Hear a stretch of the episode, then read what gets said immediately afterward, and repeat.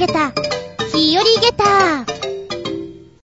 その90、12月10日、師走に突入走れみんな走れ息を切らせて走り切れうん、ごめん。特に深い意味はない。なんかそんな心の声が聞こえてきそうな時期だなぁなんて思っておりますけれども、世間はのんきに、イルミネーションの時期でございますね。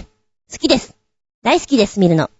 だから、気がついてね、時間がある時なんかは、バイク止めて写真撮りに行ったりするんですけれども、うーまく撮れないんだよね。なんだろ、このブレブレ感とか、素晴らしいね、私のこのブレ感は。なんて思っていつも写真撮ってます。昨日もね、うん、ここいい感じじゃんと思って、こう、クリスマスツリーもあったりしたんで撮ったんだけども、なんだろうな。もうちょっと綺麗に撮れてもいいのにな。なあ、自分。うん。でね、昨日ちょっとご飯食べるのに、あのちょっと並んでたんですよ。まあいいや、じゃあ、名前書いて、少し先にシャトレーゼというケーキ屋さんがあったから、あそこに行ってこようと思って、ふらふらしに行ってたんですよ。で、シャトレーゼの中にはもう時間があんまり遅かったんでケーキとかがなくて、残念と思いながらそのまま引き返してきたんですけど、その途中にラーメン屋さんがあったんですね。なんかちょっとここ美味しそうだなと思って見ていたら、店長の一押し、中華丼ってあって、あれ？ラーメンじゃないんだ。中華丼が一番最初に来るんだ。へえ。写真がどれにもないんだけども、中華丼だけはあるんですよ。それだけ自信持たれるとちょっと美味しそうだな。食べてみたいな。なんて思っちゃってね。なんだろうね。例えば、とんかつ屋さんに入って、一番推しが、実は手ごねハンバーグとか書いてあったりすると、なんでよって思っちゃったりするよね。どっち食べようみたいな。両方好きだからさ。まあ、昨日そんなことを思ったりして、全然違うものを食べたんだけど、一度は食べてみたいな、そういうの。うん。で、よく外すんだよね。あー、違った店長騙されちゃったよ、ははーってね。なんとなく、こう、初めてのお店とかって、一番最初に書いてあるメニューシンプルなやつを頼むと、その店の味がわかるよってテレビでやってるのを聞いたことがあって、うーん、と思って、ちょっと心の中にその奥底にね、そのフレーズが残ってるんですよ。だから、困った時には一番右に書いてあるものを注文するようにはしてるんですけどね。いやー、ちょっと中華丼食べたくなっちゃったな。はい。なんてお話をしつつ、しばしお付き合いくださいませ。お相手は私。キャ今日起きたの、4時。ん？午後の4時。キャハ厚み純です。どうぞよろしくお願いします。この番組は、ちょあへよ .com のご協力へて放送しております。あの、なかなかないよね。目覚めたらもうちょっと外暗くなってきてるよっていうのはなかなかないですよ。学生の頃はしょっちゅうでしたよ。ねえ、朝方ぐらいまでなんか作業していて、気づいたら夕方っていうパターン。結局、何もできなかったね。うん。多分ご飯も一食だよねっていうパターンですよ。よくないなまたやっちゃったよひょひょひょひょひょひょ。読まなきゃいけない本があってさ。いや、言い訳これは。こう、ベッドで読んでると、手を出して読んでるじゃない？ベッドから。指先が冷えてきて、で、だんだんこう引っ込めてくると、あったかくなってきて眠くなるパターン。うわぁ、もう、読むの大変なんて話はほっといて、まあ、全然違う話をするけれども、私は基本、キリスト教徒でも何でもないので、なんでしょうね。クリスマスとか、なんか、全くどうでもいい人なんですよ。ただ、チキンが好きです。ケーキが好きです。ビバビバクリスマスとは、それは思います。要は食べ物んで、あとイルミネーションとか、それは好きなんですよね。で、クリスマスソングって本当に今だけの時期じゃないですか。でも音の使い方とかあの、ベルを鳴らしたりとかさ、しっとり入ってくる感じとか、しっとりかと思ったらそこにラップを組み込んでくるとか、ああいう組み合わせがすごく好きで、クリスマスソングはもうちょっと長い期間聴きたいよなーっていうタイプなんですね。まあ、そうは思いつつね、あのー、焼肉屋さんで、焼肉ジュージュー焼いて食べていたらですよ。BGM がクリスマスソングで、なんだろう、このムーディーな感じ。合わねえなぁと思って、えっ、とね、ループしてるんでしょうね。クリスマスソングか、ラブソングなんですよ。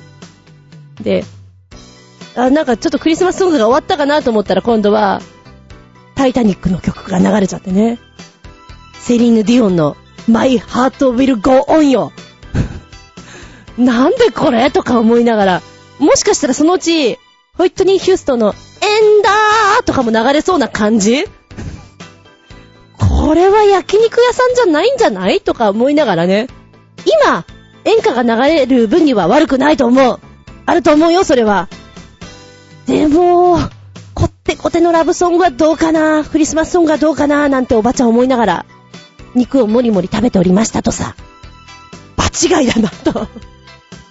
まあ、場違いっちゃあれなんだけども、今、私、ずんこ先生の中で、時代劇を一本やってます。で、テーマが、ラブなんですよ。あの、ね、昔々、男女っていくつぐらいで結婚してた ?14、5なんだよ。もっと前とかに、好きとか結婚してくれとかあったんだよ。ほら、君たちとほぼ変わんないよね。っていうところから、今回テーマは、恋文屋、大書屋と書いて恋文屋、あなたの恋を叶えてあげますっていうワンシーンをやってるんですね。で、まあ、中学生ぐらいのことが恥ずかしがりますよ。抱きつけ腰引くなってやってるんですけど、目を見つめ合えってやってるんですけど、まあ、一応ね、作品が終わった後に、本当の舞台みたいに一回電気を消してですね、暗転にして、役者紹介をしようと思ってね。あー、じゃあ役者紹介にクリスマスソング？だって今回のテーマは、ラブですからと思ってやってます。なかなかあの、キャスト紹介なんだけれども、自由にやっていいよ。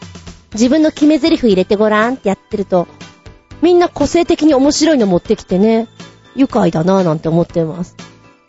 厚みクラス、花組、月組、雪組だったかな？っていう風に3チーム分けて、で、他にメンバーが増えた時には、じゃあ、特別空組ですって言って、あの、宝塚みたいにやって キャスト紹介しています。ふとね、あの、夜中に父親の家に行く時に、2時間ちょいバイクで走る時に、ふと思いついた案なんですね。ああ、時代劇だけども、チントンシャンを BGM じゃなくて現代風の曲を合わせたら、それはそれで面白いかななんて思ってね、当たりでした。いい感じにできています。あー、そしてクリスマスソングといえば、学生の頃にやった、テラノバという作品。ええあの、私以外の人はみんな死んでしまうんですけど、その冒頭シーンとかで、私の旦那役の人がですね、日記を書くんですよ。日記を書きながら流れてくる BGM がクリスマスソングで、前も話したっけ？クリスマスソングをさ、音外すとなんて怖いんだろうね。うまくできないんだけど、あの、キーンって外した時って、不安感だとか、いろんなものが生まれるね。ちょっとクリスマスソングって言うとやっぱりその辺を思い出しちゃう。かな？皆さんはクリスマスソングでどんなことを思い出しますか？ね。あ、ちょっと急に、ジョン・レノンの聞きたくなっちゃったな。うひゃひゃひゃひゃひゃ。メッセージタイム。最初のお便りは、こちら、新潟県のぐりぐりよっぴくん。早っ 時間見たら早っメッセージごめんよおいらが全部悪いんざんすっていうことで、何がどうなのよってことなんですけど、前回の、えー、元気でソングの方に教えてくれたやつね。こちらの訂正版ですね。あの、貼り付けてくれたリンクのやつが見れなかったんですよとか、その辺のやつに関して、まあまあ、つけてくれたんです。まずは、訪れがひどいですがね、ということで、ミモリンのユニバーページ。あ、略して言っちゃったごめんね。ミモリスズコさんよ。え、このさ、PV って一体何本あるの？私が見たやつとは全く違う PV だよね。で、今回私が見させてもらったこれは、おとぎ話のようななんかロマンティックな感じで作られてる雰囲気でね、おー、何何本作ってんの？って本当に思った。こういうプリンセス風のも似合いますね。ただ、ちょっとバレエチックな動きはやってらっしゃらないのかなうん。ぎこちない感じが見えましたけど、そこもそれで可愛いかなと思います。そして二つ目の訂正に、確かに可愛いのは1.5人だけですがね。とつけてくれたのが、これはミルキーホームズの方から、ピンチにパンチですね。あのー、ステージのライブバージョンのしか私見てないので、おー、こんな感じなんですかと、思いながら見させてもらいました。こちら訂正2本送っていただきましたよ。そしておまけ、おまけで C&K さん、みかんハートをつけてくれました。それではごきげんよう。うるるんるーん。律儀だねー。ルンルルン。さて、みかんハート。こちらの曲ですけども、ちょいと部屋のライティングを暗くして聴いていただきたいなと思います。うわぁ、これは、なんか今の季節にぴったりな感じの曲ですね、みかんハート。5分49秒の曲なんですけれども、なんかね、パッと見た感じになんだか知んないけど、ロミオとジュリエットを浮かべました、私。現代版の感じでね。で、この C&K さんの声のハーモニーが、本当に、いや、男性二人なんだけども、男女のようにも聞こえなくもない雰囲気たまらないですね。で、PV の最初のとこで、女性がずっと泣いてる姿なんですよ。泣き顔というところで引き込まれますね。これは好きです。よかったら、こちらも聞いてみれば ?C&K さんの PV は本当にずっと見ていたくなるからね。一本のドラマになってます。えー、勝手に私がロミジュリと言いましたけども、今回の女性でね、泣き顔すごい素敵に泣いてるなジュリエットで渡辺直子さん。そして、ロミオの素敵な爽やかな笑顔を見せてくれたのが三浦春馬さんでしたよ。はい、律儀に訂正版送ってくれてありがとうございます。新潟県のぐりぐりよっぴーさんでした。んこれはでも完全に元気でソングでやるべきだったかな？え？はい、続いてはコージアトワークさんです。メッセージ、お邪魔します。いらっしゃい。そっかずんこさんちの猫は一緒に寝てくれないんですね。うちの子は一緒に寝てくれますよ。去年からいる黒猫は布団の中で猫んかしてくれますし、今年保護したミケトラは暑がりなので布団の上で丸くなってます。いいでしょう。まあ、たまーに枕におしっこされたり、夜中にかけっこして顔踏まれたり、いきなり顔噛まれたりしますけれど、キー悔しいじ、自慢か？自慢かスネ夫のくせに、クソ いいな、寝てくれるんだ。そうね、あんまり寝てくれませんね。今、三にゃんいるうちで、うーんと、この間まで一緒に寝てくれた子は、やっぱり一人がいいらしくて。で、別に、今、男の子のにゃんこね。その子が布団の上に乗っかってます。でも、中には入ってくれません。寂しい。一緒に寝たいのに寂しい。寂しいよ、私の中では。三にゃんと一緒に寝たい。右手に、にゃんこ。左手ににゃんこ。足元ににゃんこ、みたいな。ああ、なんて、なんてことだ。一緒に寝たい時には、こたつの近辺にはよく転がってるので、そこに私が転がるしかないんですよ。そこでうたた寝をすると寝てくれます。寂しいの寂しいの猫と一緒に寝たいのに寂しいのめちゃくちゃ寒い時とか、あの、たまーに、ほんとにたまーに、お布団の中に入ってくれるんですよ。で、そういう時こそなんかね、忙しくてあと5分で起きなきゃいけないとかそういう場合が多くて、本当に悔しいのよね。休んじゃおうかなっていつも思う。本当にいつも思う。いや、休めるものなら休んでるな。そういう立場だったらな。はい。悔しいよ、スネ夫。悔しいよ、本当にキーゆうべも、一緒に寝ようよって布団の中に引きずり込んだら、めちゃくちゃ嫌な声出されました。チェ寂しいな。ありがとうございます。自慢話を。うーう。ドラえもーはぁ、僕はなんて世界一不幸な少年なんだ。ドラえもん、一緒に寝てくれる猫、出してくれよあ、ドラえもんじゃなくて、本物の猫な。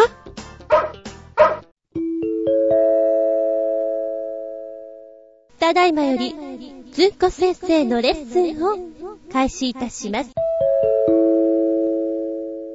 ずんこ先生の本作り。かれこれ私が先生をして4年ぐらいになるわけなんですけれども、全部のレッスン10回のうち9回目と10回目を発表の場として作品を作ったり、何かお稽古に臨んでいくというスタイルをとっています。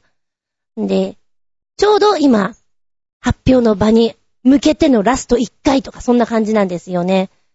いやー、なかなかセリフ覚えてくれなかったり、お前、お前すっごい久しぶりに来たな大丈夫かっていうやつがいたり、先生、こっちの役からあっちの役に変えたいですっていう転校組がいたりして、うん、て、てんやわんやまあね、本番もそんな感じだけども、うん、大丈夫か？ー、なんて思っています。今やってるクラスはね、時代劇を一本、それから、いじめをテーマにしてる組が一本、これがちょっとロングでやってます。1、2年生のところは、あの、ドッジボールで、助けてもらって、鼻血が出ちゃってっていう前こちらのコーナーで読んだことがあるんですけど、大丈夫？という作品。をやってる組と、捨て猫を拾ってきちゃってどうするっていう作品をやってる組と、あとは、しゃっくりが出てしまって止まらないんだよお前しゃっくり止まらないと死んじゃうんだぞっていう作品中学生に関しては、あ、ストーカー一本と、あれだ、レザーバードックス、やってます。ちょっと面白い。誰が殺したんだこいつが刑事だとかいうね、あのシーンをやってます。で、自分のお稽古の前に、ちょっとだけ作業が早めに終わったりした時に、あの、ちょっと別の先生のクラス覗いたりするんですよ。で、びっくりたまげた。本当にたまげったよ。年長さんクラスなんですけど、なんて高度なことをやってるんだろうと思って、いや、拙いよ、拙いけれども、私が教えてる子たちこれできないなと思ったの。で、先生に、これすごいですね。な、なにもしかして今覚えました？って言ったら、はい、15分で覚えましたよって言われて、すごいですねうちできないかもしれませんよっていう話したら、あ、じゃあ台本あげますからもしよかったらってもらったんですよ。えー、っと、二人組です。これほんと自信ない。うちの、1、2年組でもできるかなと思います。15分だとね。タイトル、天気予報。そうですね。年長組と言ったら5歳児です。まあ、その組も、下もやってるみたいな4歳、5歳の男の子と女の子がやってるのをご想像くださいませ。僕の名前はヤンボー、ヤンボー。僕の名前はマンボー、マンボー。二人合わせてヤンマーだ。ごめん。これは今ちょっとふざけてみた。はい、行きます。こんにちは。午後の天気です。今日は寒かったですよね。はい。今、東北の上空にマイナス50度の寒冷前線が居座っているんです。マイナス50度ですか？これが明日は関東地方にやってくるんです。うわぁ、来ちゃうんですか？明日はコート、マフラー、手袋お忘れなく。乾燥注意報も出ています。お肌のお手入れにもご注意なさってください。午後の天気でした。バイバーイ。なんかすごくね ?15 分だよ。多分、親御さんを入れて、はい、15分で覚えてくださいだと思うんだけど、できっかなちょっとやってみたい。うーん。うーん、どうかな。せめて、1、2年組だったらやってほしいよね。で、ちゃんとね、乾燥注意報のところでお肌とか触ったりして心配そうに言ってる子たちだったんですよ。なんて可愛苦しいと思いましたね。私子供苦手なんですけど。素晴らしい。ぜひパクってやってみたいと思います。ちなみに今、消しちゃったけど、NG で乾燥注意報のところを、干潮注意報って呼んでしまいました。おいこら先生ちょっと自分の中で面白くなってしまったとさ。はい。天気予報はあ。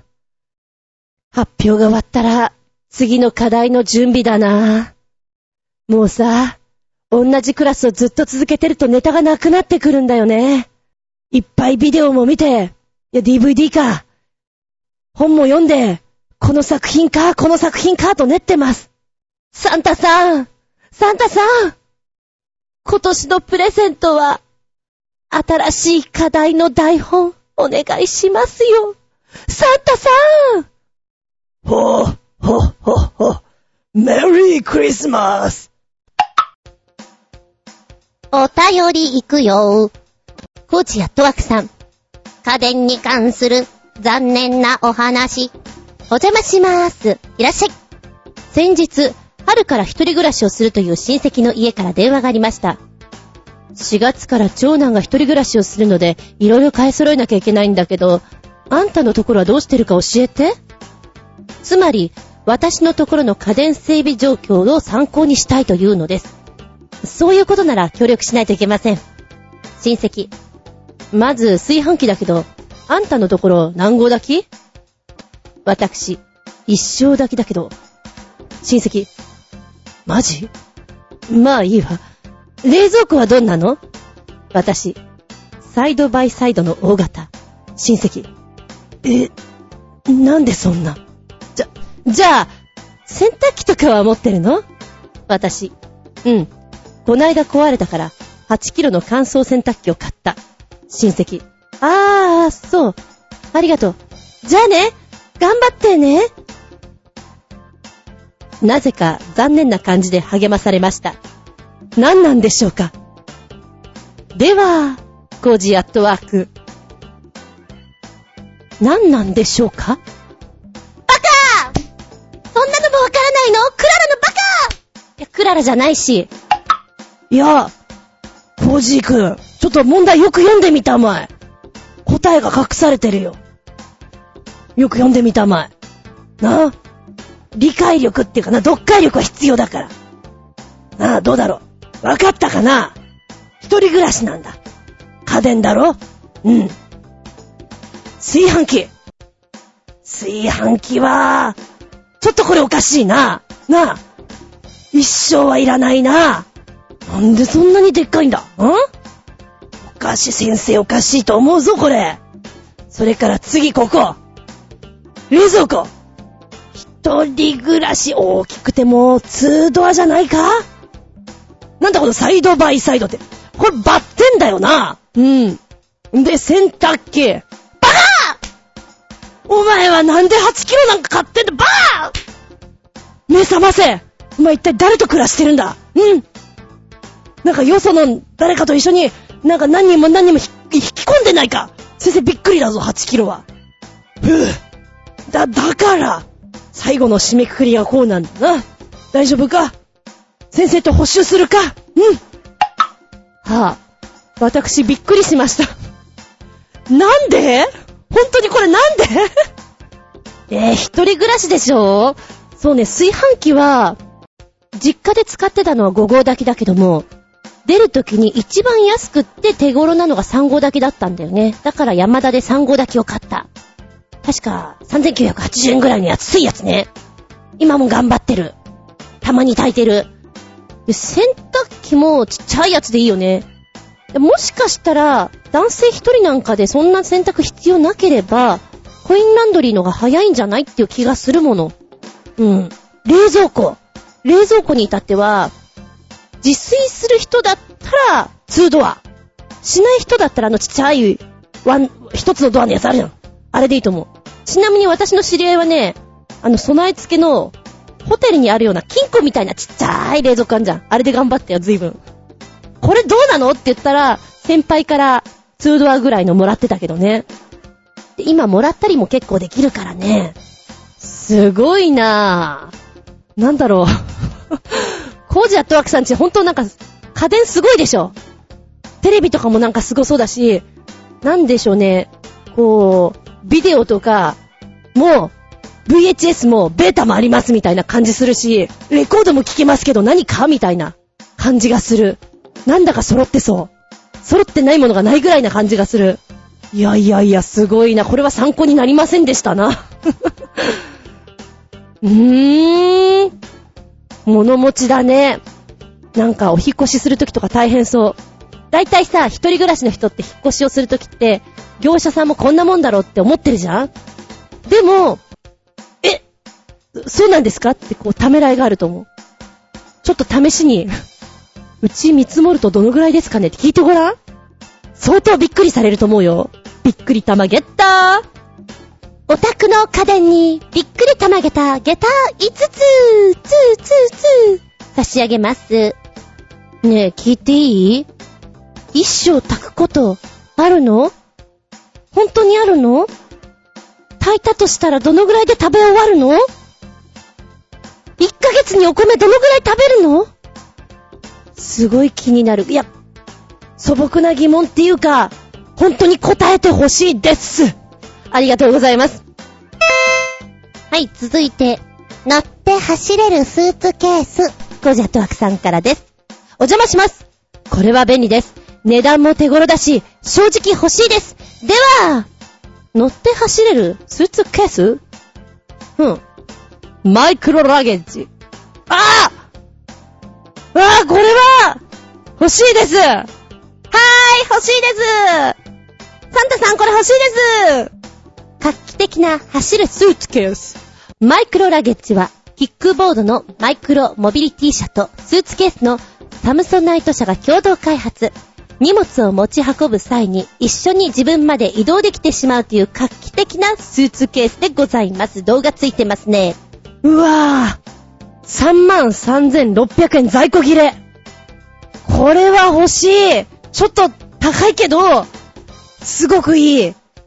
荷物と一体化されたキックボード。うーん。えーと、動画の方は1分ないのでサクッと見れますよ。見れば見るほど本当に欲しくなる。あの、今はそんなにないんだけど、移動が多い時って、ねやっぱりこういうキャリーバッグ、いつも持ってる感じなんですよ。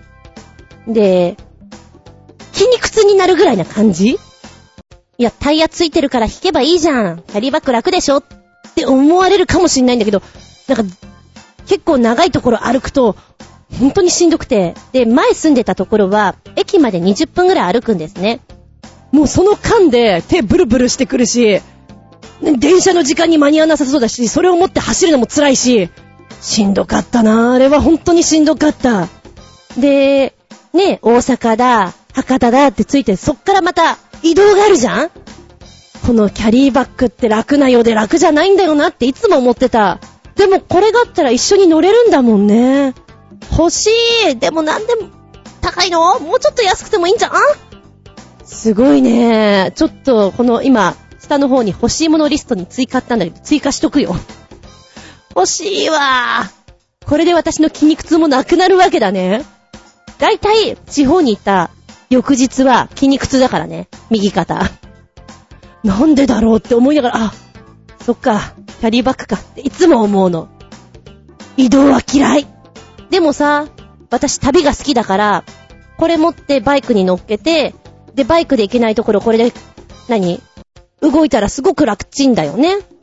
海外とかも行かないけど、きっとあったら便利だよね。マジ欲しい。ひらーんサンタさんサンタさんお願いだよ台本は自分で何とかするからこれちょうだいよサンタさんサンタさんに物をもらえるまでずっとお願いし続ける子みたいです。ありがとうございます。すごい気分盛り上がったよ。さすがコージーアットワークさん。前にバッグが好きですと言ってただけあって、チェックが素晴らしいですな。はい、続いては、新生ヘナチョコヨッピーさん。メッセージ。ズンコのアッパコ野郎めこんちきねるねるさて、話題もないので、こんな変な笛吹きミュージシャンの記事でも読むでねるねるそれではごきげんよう。くるくるパーンチなんだろう。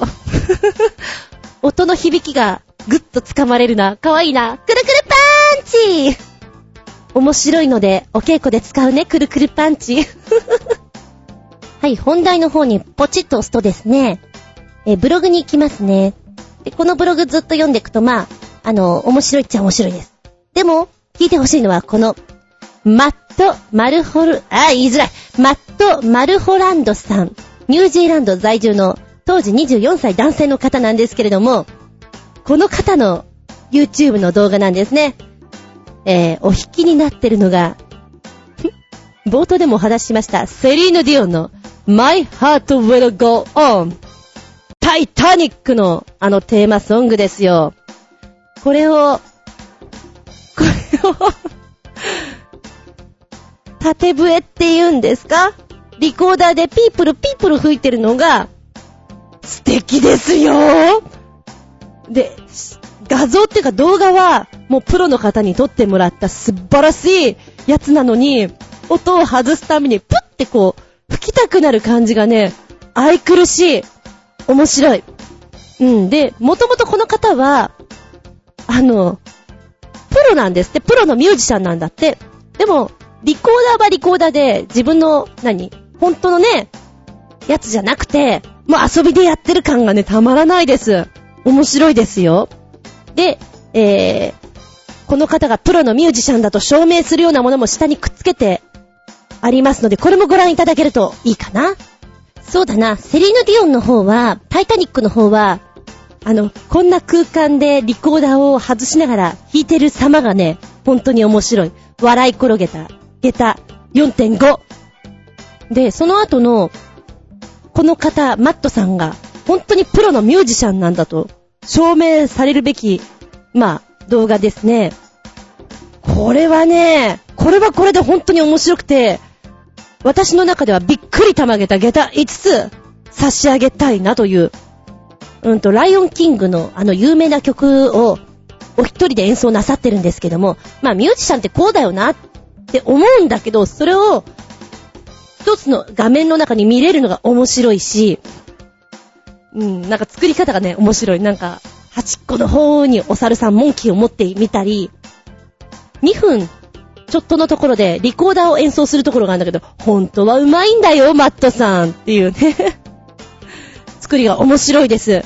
いや、これはね、見ていて、感動できますね。びっくりたまげた下駄5つ、マットさん。こういう発想の人って大好き。いや、今のでマットさんのファンになりました。素敵です。よかったらご覧あれありがとうございます。もう一丁、新生ヘナチョコヨッピーくんメッセージ。ズンコのアッパコ野郎めコンチキンねるねるさて、話題もないので、世界のヘンテコリンなベッド集でも見るでねるねると、ホテルのベッド集それではごきげんようくるくるパーンチ二つ、リンク。おータイトルすごいクリエイティブでかっこいい一風変わった個性的なベッド46の写真 !46! いっぱいあります面白いな。うわー、すごく面白いよ、これ。ちょっとね、私はこういうのが好きなんだな、本当にな。永遠に見ていたいぐらい。デザイン的にユニークなもの。んで、遊びとしてあったら楽しいよなっていうのもあるし、近未来なもの。え、これベッドになっちゃうのっていうのもあるし。だから一番最初のもうこの一番のさ、鳥の巣状態のこれももう、いや、部屋が広ければ、最高に面白いよね。熟睡できるかって言われたら、うん、できないと思うけど、とりあえずテンション上がるよね。段ボールのやつとかもさ、面白いよね。ベッドトランス。まあ寝るときに組み立てて寝るような感じなんだけど、こういうパズル的なものもさ、発想が、面白い。うーん。9番のベッドとか面白いよね。2段ベッドになってるんだけども、あのー、輪っかになっていて、そこを上下に分かれていて、まあウェーブしているし、きっとこれ転がるから、寝やすいかって言ったら寝づらいと思うのよ。ただ、見た目のデザイン賞としてあげたいなっていう面白さはあるよね。23番のハンモック型なんていいじゃない。すごい可愛らしい。でもこれはきっとね、可愛らしいお家でやらなきゃダメだよね。山小屋とかのさ、なんか、雰囲気だとすごく可愛い出来になるんじゃないかな。日本でやって、もし地震が起きたらいつまでも揺れてそうだね。うん。船酔いしそうですかね。27番の編み物ベッド。これはあれだね、あ、編まれてるから、巨大に編まれてるから、こう、コンパクトに寝たい時にはほどけばいいんだね。なんとかなるよねっていう。で、悪ふざけのラインから行くと、えー、嫌いなお客様にぜひこれで寝てください。35番。今回のテーマでもある、卵、卵ベッド。あの、乗るときに気をつけてね、あ、乗るときと降りるときね、卵が敷き詰められてます。寝られるかーい。あと、その下の36番のサボテンベッド。もうこれはお前寝るなってことでね。もしくは拷問ね。お前自白しろ。ここで寝たくなければ自白しろっていう。そんな感じですよ。ティクティクするっていうかもう痛いよね、これはね。はぁ、面白いなぁ。で、ホテルバージョンの方に切り替えたら、これもね、たっぷりだね。海外のホテルですよね。ね、やっぱりさ、棺桶ってみんな作りたくなるんだね。棺桶ベッド。なんかさっきのも、それに近いようなものはあったんだけど、これはよりドラキュラをイメージしておりますね。ねえ、ドラキュラさん好きな方いましたよね。これで寝てみたらどうですかね。白い棺桶でございますね。でもこれホテルでしょ？まあ、まあまあ面白いけどね。で、その下に来るのが、アメリカンクラシックカー、オープンカーですね。ここに、狭いですね、なかなかね。で、なんだこれは。これは砂で固められたやつね。サウンドホテル。えー。かと思ったら、キュービックホテルの、えー、でもこれラブホテルみたいだよ、色合いが。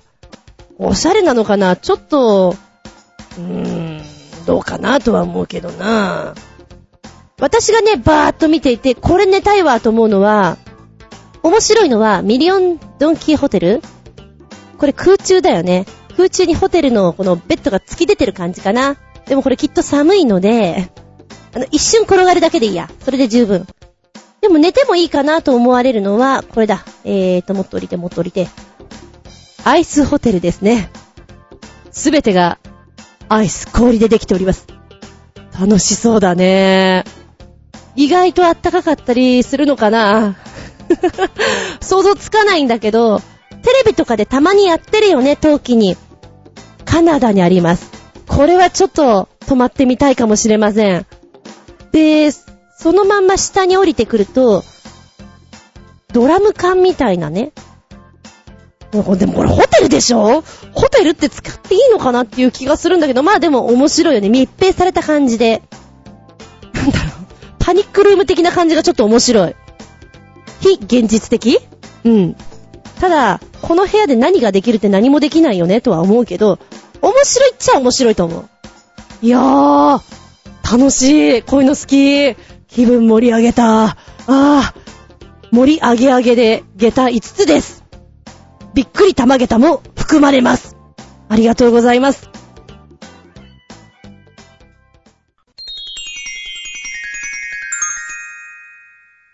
シピアウトタイム。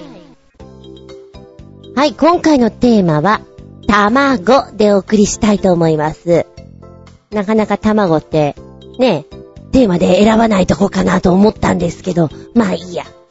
ネットの記事か何かで、コンビニのゆで卵は侮れんと。で、それぞれの特色がしっかり出てるから食べ比べすると面白いみたいなこと書かれてたんですね。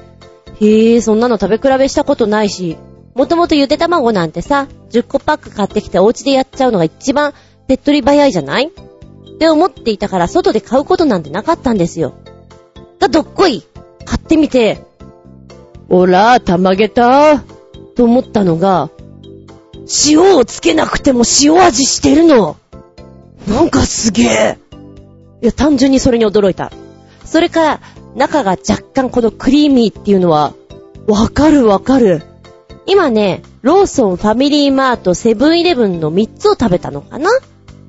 で、一番私が好きなのは、セブンイレブンさんのクリーミーさかもしれない。だいたい70円前後じゃないかなと思うのよね。あのゆで卵は。で、一個一個が個別包装されてるから、なんかお弁当とか買う時のついでに買える？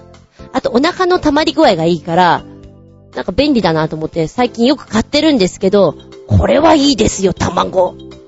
もともと私はね、あんまり卵が好きではなく、黄身は本当にどうでもいいんです。白身が好きなんですっていう人なんですよ。でゆで卵で行くと、本当に黄身はどうでもいいなっていう感じなんですけども、これを細かく刻んでマヨネーズをあえただけで、卵サンド、エッグサンドはなんであんなにうまいんだろうね。一番好きなサンドイッチの具は、エッグサンド。です。たまらんね。ああ、そういえばね、銀座の、えー、ものすごく分厚い卵サンド、東銀座にあるんですって。お店の名前はアメリカンっていうとこなんですけども、ネットか何かで見てね、面白いなと思ったのが なんだろう、想像を絶する分厚さなんですって。そう言われると食べてみたいよね。で、卵サンドだけじゃなくて、そのツナサンドとかチキンサンドとか、全般的に分厚い。なんちゅうの、パンも分厚ければ、具も、これでもかっていう、ドンドンっていう、挟まれ具合ですごいんだって。これは、一度試してみないといけませんね。卵サンド好きとしましては。でね、他の卵に関して、例えば、うずらの卵って私どうでもいいんだよね。中華丼にはうずらの卵でしょ。これは譲れんよね。っていう人いるよね。いや、別に。あと、串焼きとかでうずらをこう、ブスブスって刺したやつ好きなんだよね。あれはちょっとね、ないとね。いや、別に。うずらに関してはね、いや、なんかあの、小さい卵じゃない？当たり前だけど。食べた感があんまりないから、こう、なんかね、盛り上がんないんだよね、私の中で。それはある。うん。ただし、お蕎麦についてくるうずらの卵って、生で出てくるでしょ？あれを割るときは、違う意味でワクワクする。うまく割れるかな？こんなちっちゃいのに生卵来ちゃったよみたいな。それはね、なんか、異常なほどにテンションは上がります。盛り上げたーですよ。そうね。あとは、魚卵系パッと思いつくところでいくと、たらこ。たらこよりもちょっとからしを入れて、明太子が好きブツブツ、つぶつぶ。辛いのがいいよね。鮭の卵。イクラさんよりも筋の方が好きですね。前も言ったかもしれないけど。でも新鮮なイクラちゃんは、バブーなんか上から落として弾くんだってね。なんか床に、床っていうかテーブルの上でポーンと弾くんだよって言われて、そんなものかってちょっと驚いたね。見てないからなんともなんだけどさ。イクラはね、そんなにときめくほどでもないんだけども、一回もらって食べた時に、いらないですって言えないじゃない。だもらって食べた時に一人で消費させたんですよ。その時にワシワシ食べてて、あ、意外に美味しいかもってその時思ったね。とね、もらって嬉しいお歳暮、お中元。いや、あんまりないかもしんないけど、筋子のスージーか、明太子？嬉しいねで、数の子とかは、ごめん、どうでもいいかな。なんか、もうごめん、ときめかないかな。だからものすごい偏りがあると思う、私の中では。で、前住んでた家の近くには、ダチョウの卵とかも置いてたのね。卵屋さんっていうことで。まあ、ただしそれは別注になるので、先に事前予約してくださいみたいな感じだったんだけど、ちょっと面白いよね。なんかもしダチョウの卵とかあったら何をしてどうやって食べたいって言われたら、うーん。目玉焼きかなやっぱり。どのぐらいのこう、大きさになるのかっていうのを試してみたい。ちなみにね、調べたら、ダチョウの卵は普通の鶏の30個分らしいですよ。えー、卵を買ったらですね、ちょっと割り方にコツがあって、包丁の、あのー、端っこの方でですね、コツコツコツコツ割るんですって。で、まあ、包丁の顎っていうの？そこで少しずつ割って、ようやく黄身が見えてきたとこでトロッと出してくださいみたいに書いてありますね。まあ、あとは、お好きなようにってことなんだと思いますけど。うーん、なんか、本当に彫刻刀でコツコツ、コツコツ掘るような作業みたいな感じですね。一気に割れないんだね、当たり前だけど、殻がさ、硬いから。まあ、目玉焼きもいいけど豪快に、ゴツッと、ガツッと、ゆで卵もいいかもしれないね。何分ぐらいで茹でるのかな？大丈夫かな？ね。庶民な口なので私は、本当に。カラスミとか、キャビアとか、カニの子とかは、興味ございません。本当にございません。なんだろう、ちょっと食わず嫌いなところもあるけどね。あの、ドロッとした感じがちょっと嫌かな。色合いとかさ。なんて思ってみたり。ただね、飛びっこ？飛びっこは、うん。なんだかプチプチした感覚がそんな嫌いじゃないかもしれませんね。ああ、今思い出した。子供の頃さ、まあ、うちでもお魚を結構食べさせてもらってたんですよ。で、その時にはシシャモ小餅シシャモっていうのは結構好きでしたね。なんかふわっとした感じが。今は別に食べたいとは思わない。だけどさ、その時はね。面白いとこで行くと、そうそう、卵のね、えーと、今回告知に一緒に乗っけたんだけども、ホワイトエッグ。白い卵っちゅうのもあるんだね。なんか鶏さんのご飯をトウモロコシとかじゃなくて、白いお米普通に白米を食べさせることによって、卵の黄身の色が白くなると。なんか、アンビリーバボーな色になっちゃってるけど大丈夫と思うけどね。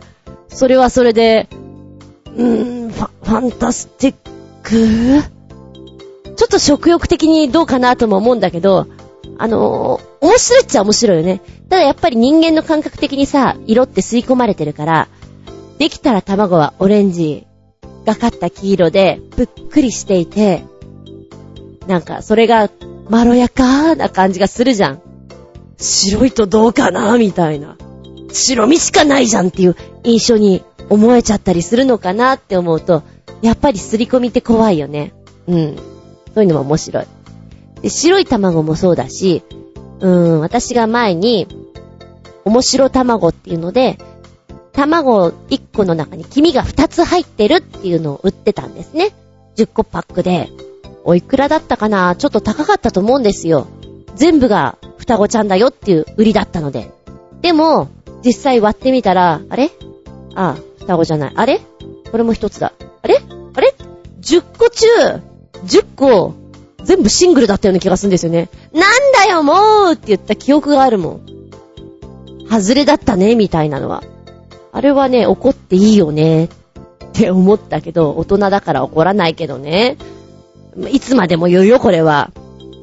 えー、っとね、あそこで買海ホタルで買ったの。海ホタルに行った時に、確か、バイクに乗って、えっ、と、高速の練習をしたかったから、それで乗りに行って、ちょっと休憩した時に買ったんじゃなかったかな。あれはショックでしたね。うん。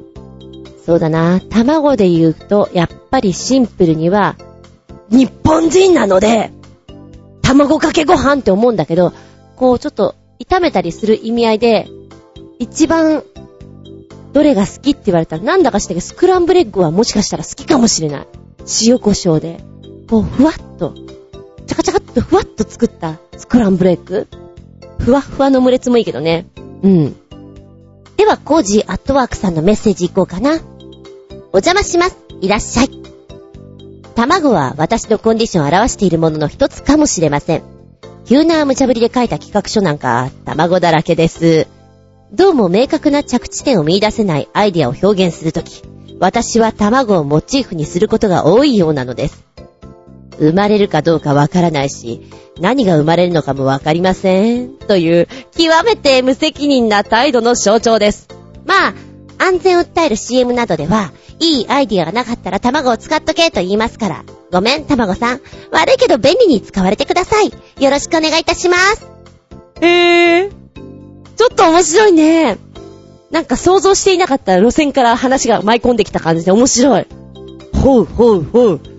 なんだろう、文学的な感じ？哲学な感じ？生まれるかどうかわからないよね？みたいな。ちょっとニヒルに決めちゃう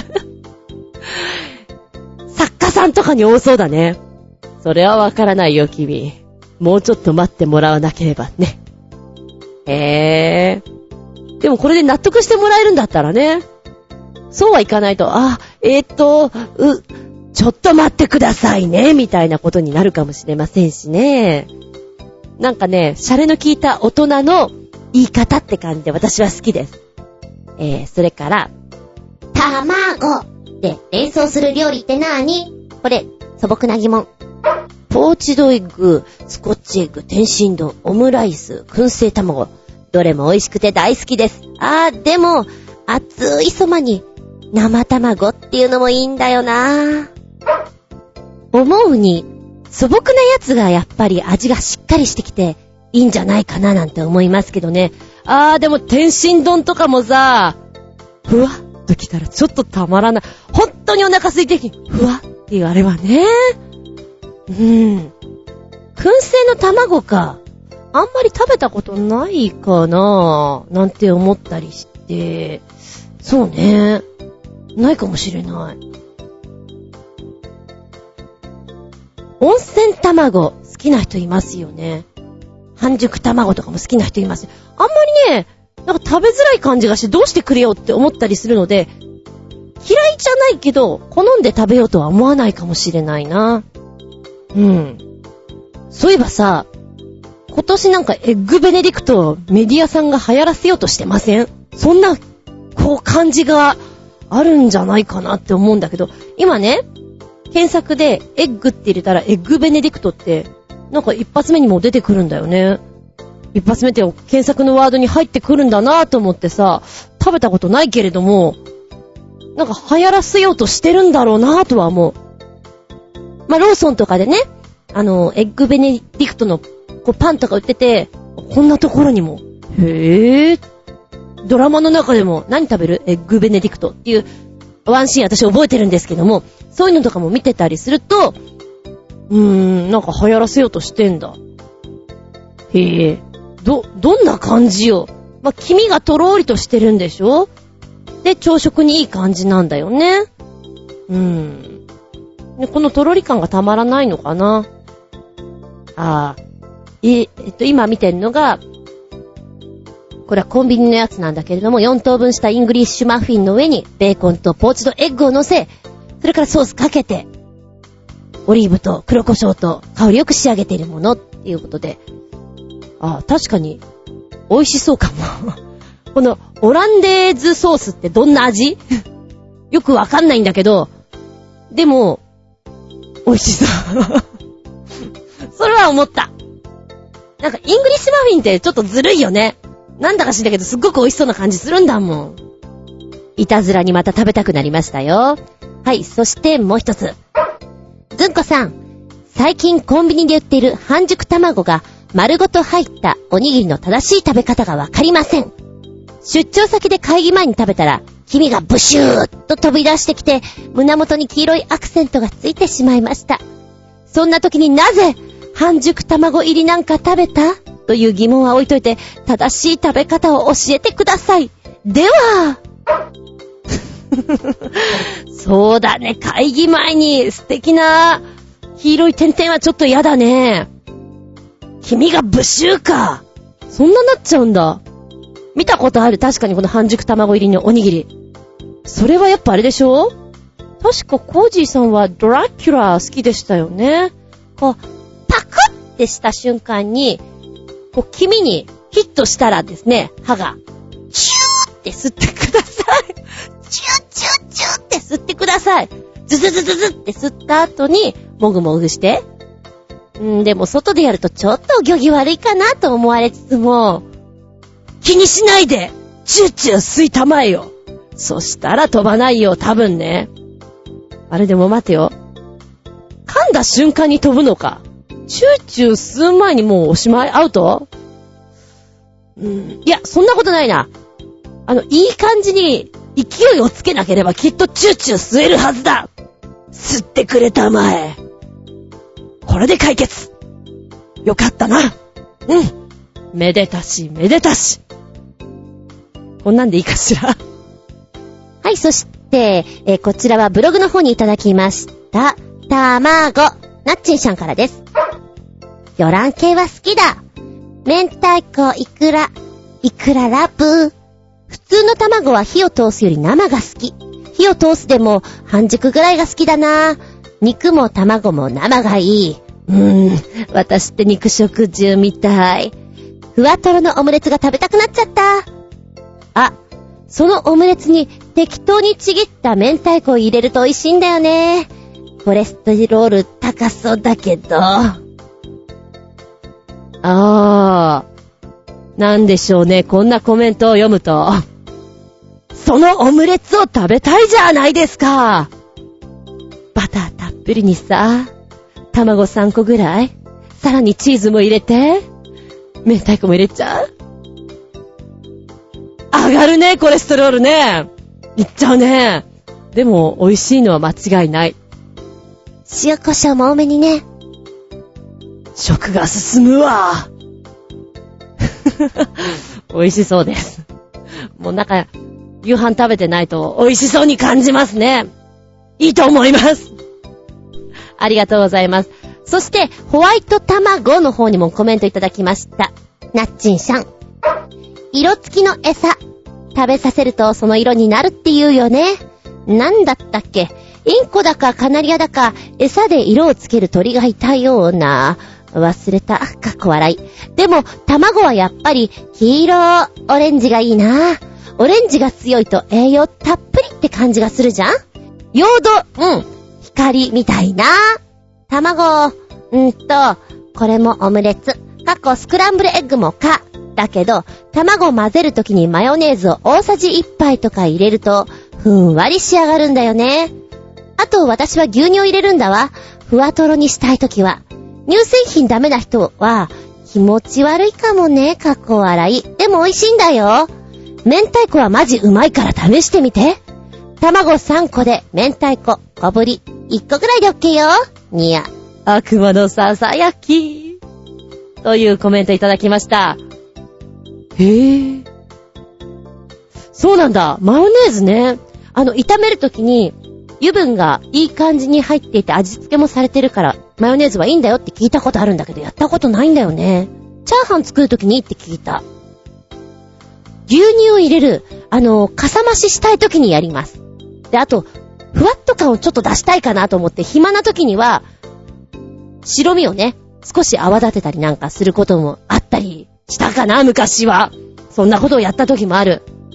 明太子は、なんか料理に使いたいなと思いながらも、お米でどうしても食べたくなってしまって、完食です。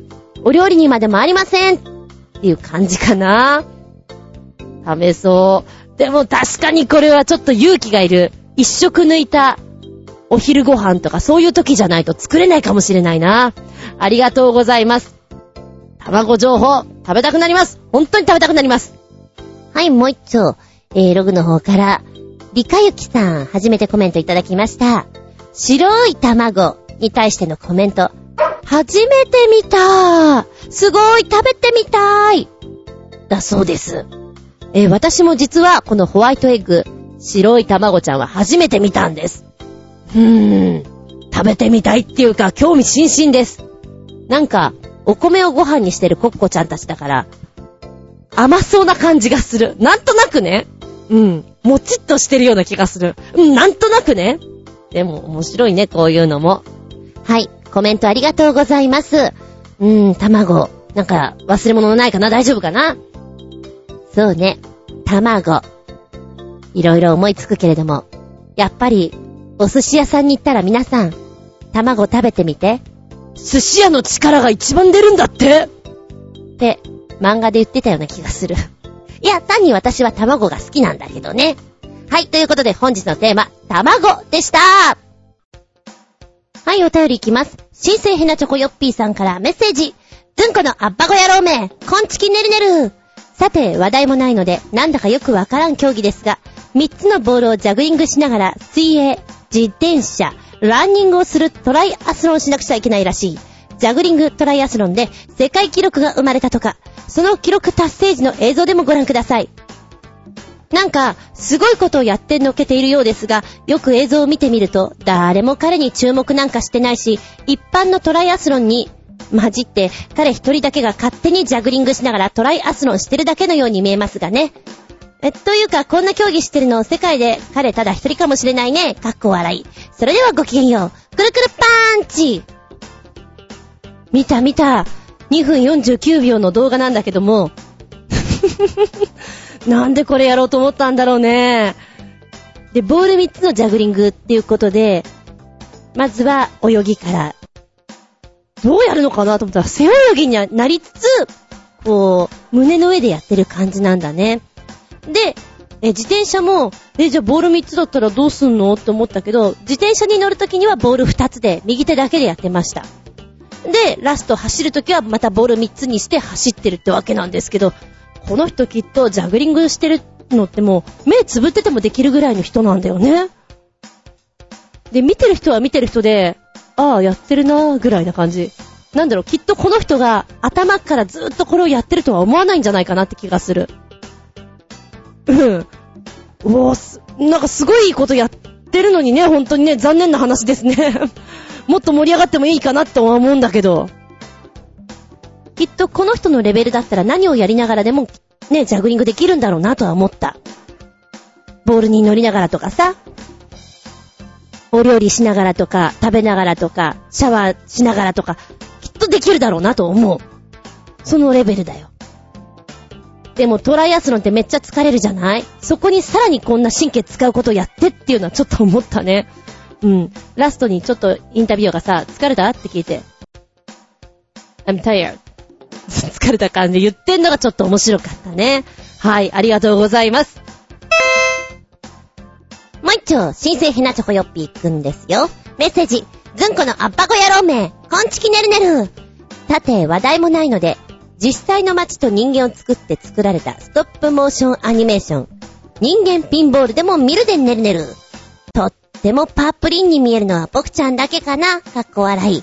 それではごきげんよう。くるくるパンチうん。見た見た。2分ちょいの動画ですけど、あなただけではないですよ。私にも、おバカさんに見えましたよ。なんだろう、もっと作りようがあるんじゃないかなと思った作品ですね。若干、無表情でやってる様が、なん、なんだろう、なんか取り憑かれたみたいで怖い。とは思った。うーん、なんか街中をピンボールに見立てるっていうのは面白い発想なのになぁ、なんて思いつつね。ちょっと残念かなぁみたいな。なんかバカにもあんまりなりきれてなくて、あっぱり見事っていう方にもあんまりいけてなくて、中途半端が一番よろしくないね、とは思いました。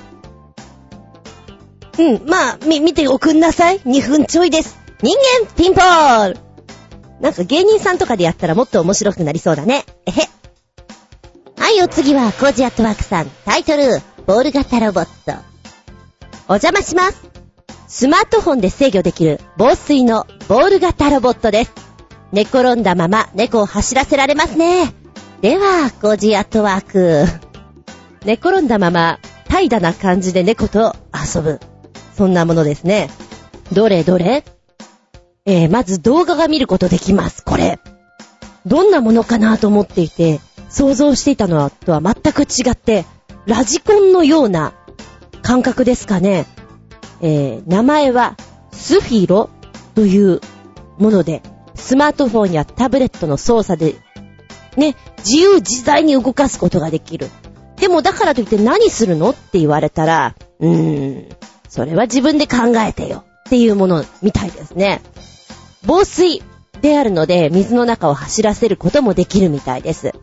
でゲーム感覚に自分で走らせたり、物をぶつけたり、あとくっつけて回らせたり、犬や猫と遊ばせたりって、いろいろできるし、自分でトラップを作っても面白いよね、みたいに出ていてね、あー、確かにこれ面白そう。で、ボールもいろんなデザインがあったりして、えー、あと音楽流したりすると、それと共鳴してライティングが変わったりっていう、ちょっとおしゃれな感じなんですよね。うん。なんかね、お値段も結構様々なんですよ。えー、割とかっちょいい感じで、これキットがついてるのかな一番お高いのが129ドル99セント。んでもって、その後が79ドル99セント。お安いのになったら14ドル99セント。なんか、イボイボしていて、自由に、なんかスポーティーな感じで動かせそうな感じですね。うん。なんかね、遊ぶにはもってこいなんだろうなってちょっと欲しくなっちゃう。でも私きっとこういうの買ってもうまく操作できないんだろうなーって思っちゃうなー。不器用なんです。えっとね、なんかね、あの、マラソンっていうかちょっと走ってる時に後くっつけてあげたりなんていう遊び方も動画の中でやってるし、えー、隣のベンチにお姉様が座っていて、その足元にコロコロコロってこのボールを転がしていく。そうすると出会いのきっかけになるよみたいなワンシーンがあったりして、あ、ちょっとなんかさ、映画とかで使いそうなネタだよななんて思ったね。で、この球体が光ったりするものだから、なんていうの？それこそステージかなんかで、いいアクセントで使えるんじゃないかな。光るためがコロコロコロコロ自在に動くんでしょ？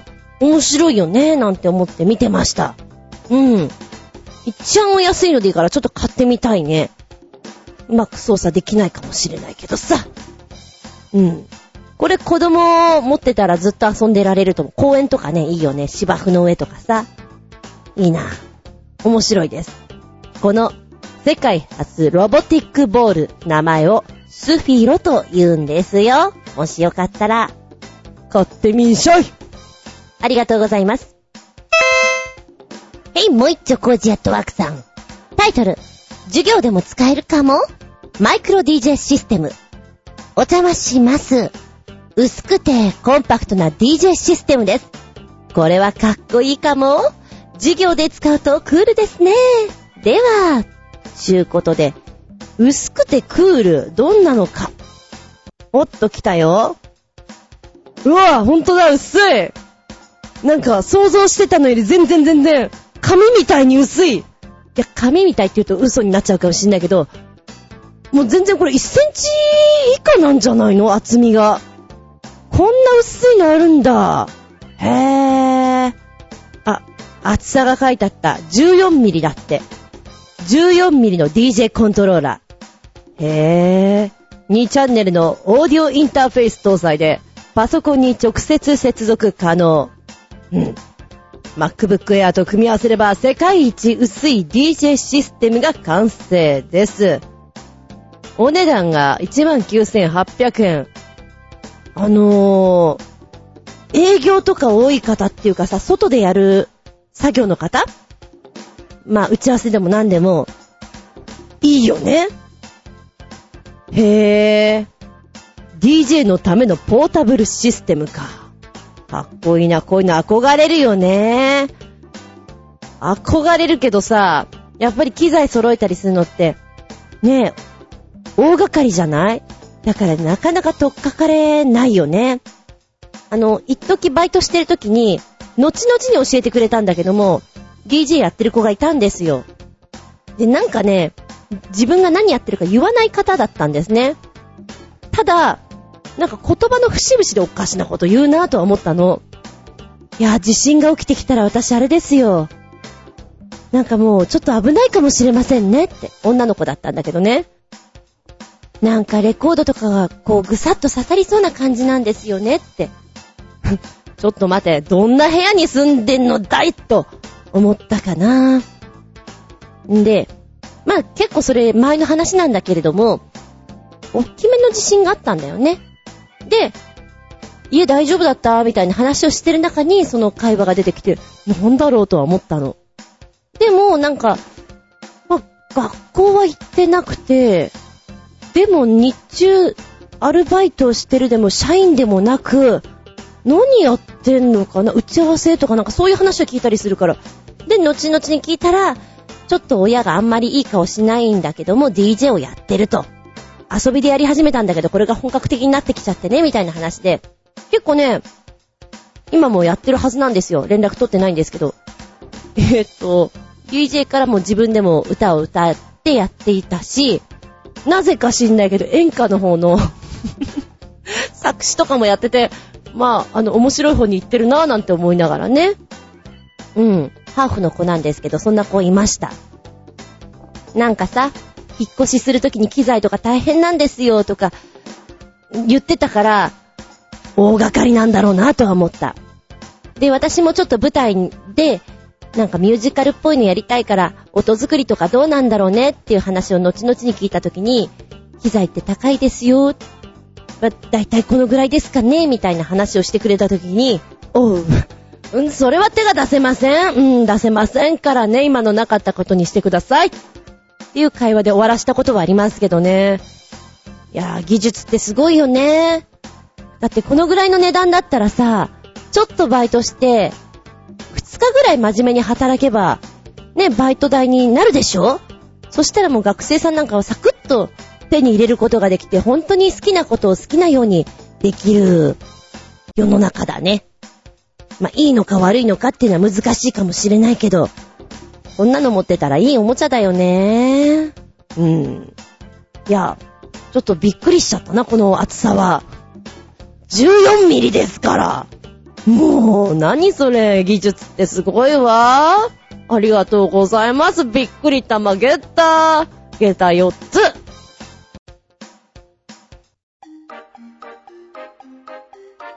見たら動画はい、メッセージいただきました。新生ヘナチョコヨッピーくんからメッセージ。ずんこの圧迫野郎め、こんちきねるねる。さて、話題もないので、久しぶりに YouTube で見れる短編アニメシリーズでもご紹介しましょうかね。かわいいファンタジーミュージカルアニメ、もふもふです。全11話です。それではごきげんよう。くるくるパーンチ今、1話を見ました。頭の中がモフモフでいっぱいなんですけど、あの曲が？モフモフ、モフモフ、モフモフ。大変。これ見たらすっごい頭の中、なんか、いっぱいいっぱいになる。この肉まんで。肉まんだよね。肉まんでしょえー、っとね、このモフモフは、ちょっとネタにもらいます。本当に。ね、何のネタかってもちろんずんこ先生なんだけども、今ちょうどやってる、うーんとね、猫を拾ってきちゃったってやつが同じようなパターンなんですね。これ、宇宙人拾ってきたらどうなの？驚きが含まれて、お母さんに見つかって、さらに宇宙人のパパとママが迎えに来てっていうのを入れたら、なんかさらに面白くなりそう。いただきこのネタいただき。できるかなあの子たちに。まあ、やってみようかな。うん、なんか、受けそうな気がする。ありがとうございます。これは全11話ということです。マフマフはい、もう一丁。新生ヘナチョコヨッピーくんから。メッセージ、ずんこのあっぱか野郎めこんちきねるねるさて、YouTube で見られる超短編アニメシリーズのご紹介です。タイトルは、食パンミミーです。全14話ですが、この動画をアップした野郎の勘違いか？第3話が第4話と表記されているため、かっこ、以降1話ずつ話数がずれています。第3話がありませんが、めんどくさいのでそのまんまの回数で15話まであります。ということで、食パンミミ。ええ、超短編って書いてあるだけ。本当に超短編です。30秒ぐらい。なんか、コマーシャルみたいな感じこれはね、ちっちゃい子は好きだよ。間違いなく好きだよ。30秒ぐらいで見られるっていうのは集中力も、ね、そんなにいらないじゃないですか。で、キャラものっていうのは好きだね。いいと思った。へえ、いろんなものがあるんだね。食パン耳、若干この耳がついてる感じが、私好みの猫みたいな感じなんですね。はい、ありがとうございます。そうね。あの、交互に1話ずつ、ブログの方に上げてくと思われます。多分。うん。ちゅうことで今日はちょっといっぱい喋りすぎちゃったんで、2本のご紹介で、すまんが、すまんが、そういうことでよろしく頼んます。あなたも見たら動画マフマフ。はいはい、お便り行くよ新生ヘナチョコヨッピーくんのお便りメッセージ。ずんこのアッパゴ野郎め、こんちきねるねる。さて、話題もないので、ネックだけのギターが開発、あ、かっこ復活されたんだってさ。ギターって見た目も大事だと思うんだけど、これはシンプルすぎるよね、かっこ笑い。それではごきげんよう。くるくるパンチはい、見たよ、これ。えー、っと、下の方に動画が見ることできますんけど、一応、最初はトークしてます。後半の方になったら演奏してくれてます。えー、ネックだけの幻のギターギターっていうのかな？が、復活したそうなんですけども、1970年から80年代にかけて話題となったんですって。でも、知る人ぞ知ってる幻のギターというものだそうで、なんでしょうね。ギターというイメージするスタイルじゃないから、はい、ギターですってやると、どこが？って突っ込み入れたくなっちゃうような代物ですね。ネックだけってこんなに頼りないんだね。まあ通常のギターっていうのはヘッドがあって、ネックがあって、ボディがあってっていうところから構成されてます。がしかし、この子はネック以外のパーツがないんでございます。邪魔なので取ってしまったのでございます。そんなことできるんだね。でもさ、あるべきものがないとなんでこんなに滑稽なんだろう。まあ、下の方でね、演奏はしてくれてます。音も悪くはないと思うんです。なんだろう。もう、ギターとして見ることができない感じっていうのかな不思議だなえーっとね、これで演奏されていたらなんか、中国の呼吸みたいな？全く違う楽器を演奏されてるような印象を受けてしまいますね。面白いけどね。なんか変よ。へんてこりんよ。ああ、教えてくれたサイトの下の方にね、写真をいくつか見れるんですけど、見れば見るほど、これはギターじゃないな。うーん。でもこれだけコンパクトだとさ、動きがいろいろできるから、パフォーマンスというレベルで、もっとユニークな、アクティブなものができるだろうね。持ちづらそうだけどね。なんか簡単に滑り落ちていってしまいそうな気がしますね。面白いのにね。なんだろう、この、納得いかない感じは何なんだろう。ネックだけの幻のギターギター？装置単性のギター。あなたは、これ、欲しいですか？どうですか？違うパフォーマンスでぜひ見てみたいです。はい。ちょっとこのネックだけっていうのにびっくり玉ゲッターあげた4つです。ありがとうございます。続いては、ゴジアトワークさんだよんお邪魔します。なんと、残りの寿命をカウントダウンする腕時計です。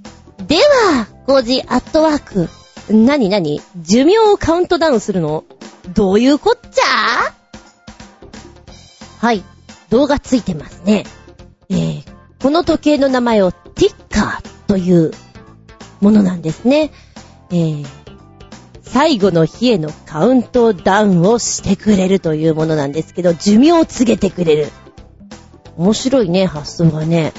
スウェーデン在住のフレデリック・コルティング氏さんがですね、おじいさんが亡くなったのがきっかけで、この時計を開発してやろうと思ったらしいんです。人間っちゅうのは、どのぐらい生きるのかわからない。もしこれが分かっていたら、もっとより良い人生を送れるんじゃなかろうかと。いうことでティッカーを作った。ティッカーはまさに幸福の時計ですという風に言いまして、時間を大事にし残りの人生を無駄にしてほしくないんだよと言ってます。で、価格は約9000円。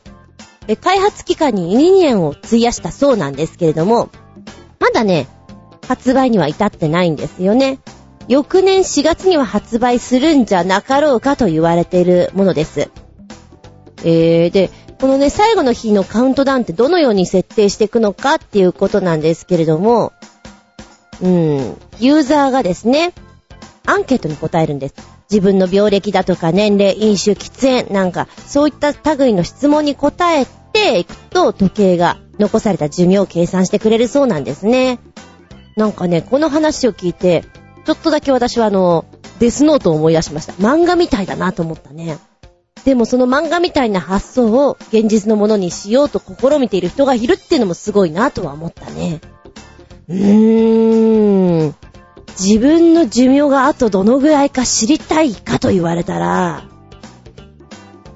どうかななんか知らない方がいいような気もするし、知ってた方がいいのかな今ね、パッと考えた時には知らない方がいいや、気楽に行きたいし、と思ったんだけど、確かに、残りのラインが分かってると動き変わるもんなだって早死にするのにお金貯めててもしょうがないしなとかそういうこと考えると、知ってた方がいいのかなって、今ちょっとリアルに考えてしまいました。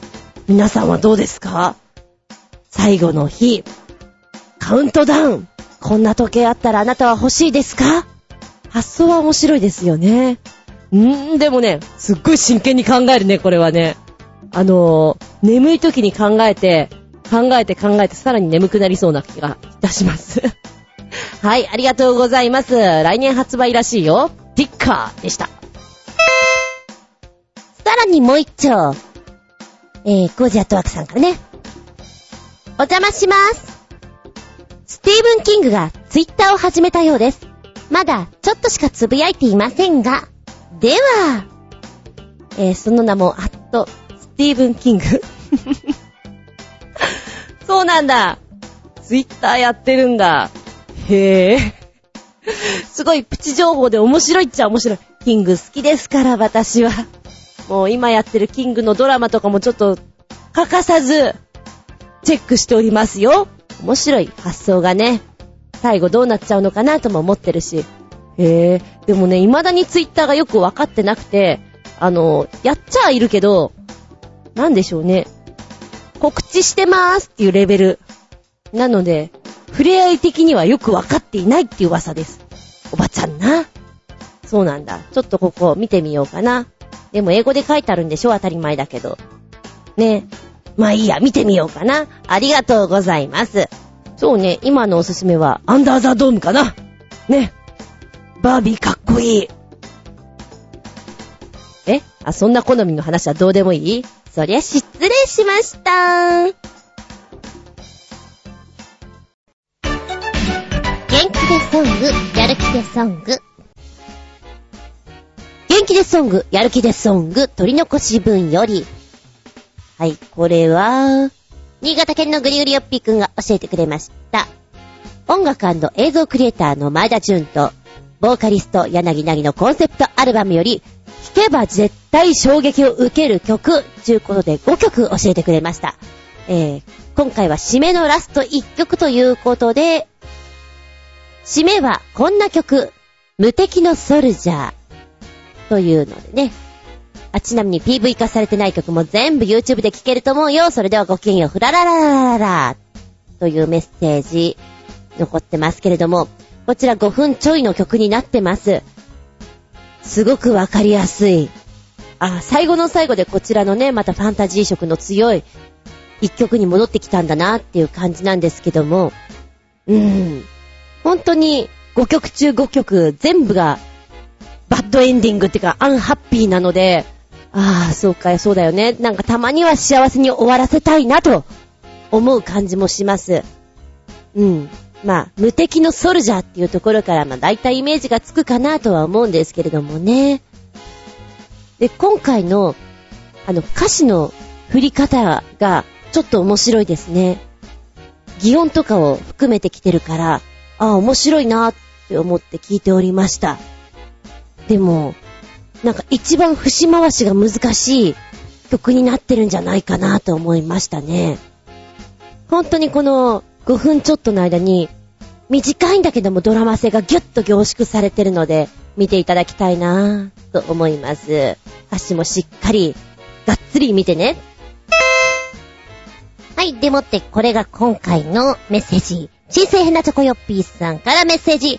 ずんこのあっぱかよろめにゃんぱす。えー、いつまでも来ると思うなリスナーメール。対応悪けりゃ完全撤収。もうそろそろかな。かっこ笑い。さてと、では、僕の好きなアニソンでもご紹介しましょうかね。1曲目、アニメ、恋と選手とチョコレートのオープニングで、アナベルのシグナルグラフでネギネギ。2曲目、アニメ、アクセルワールドエンディングで、三沢幸香のユナイト、かっこ PV は全力疾走バージョンでネギネギ。3曲目、アニメ、お兄ちゃんだけど愛さえあれば関係ないよね。オープニングで、千原みのりのセルフプロデューサーでネギネギ。何役やってんだ？的な、かなりのスケール。4曲目、アニメ、マヨチキオープニングで、北村エリの B スターターズ。ん ?B ターターズ。ごめんなさい。で、ネギネギ。ものすごく特徴的な声。5曲目、アニメ、隣の怪物くんオープニングで、トマツはるかの Q&A リサイタルでネギネギ。この子は声優さんとしてはべっぴんさんだね。6曲目、アニメ、変態王子と笑わない猫オープニングで田村ゆかりのファンタスティックフューチャーでネギネギ。究極のアニメ声だね。無敵だよ。それではごきげんよう。くるくるパーンチ以上6曲ということで、えーと、コメント言ってくと長くなっちゃうんだけども、あの1曲目、ふわっとした、このアナベルさんの声ですかね。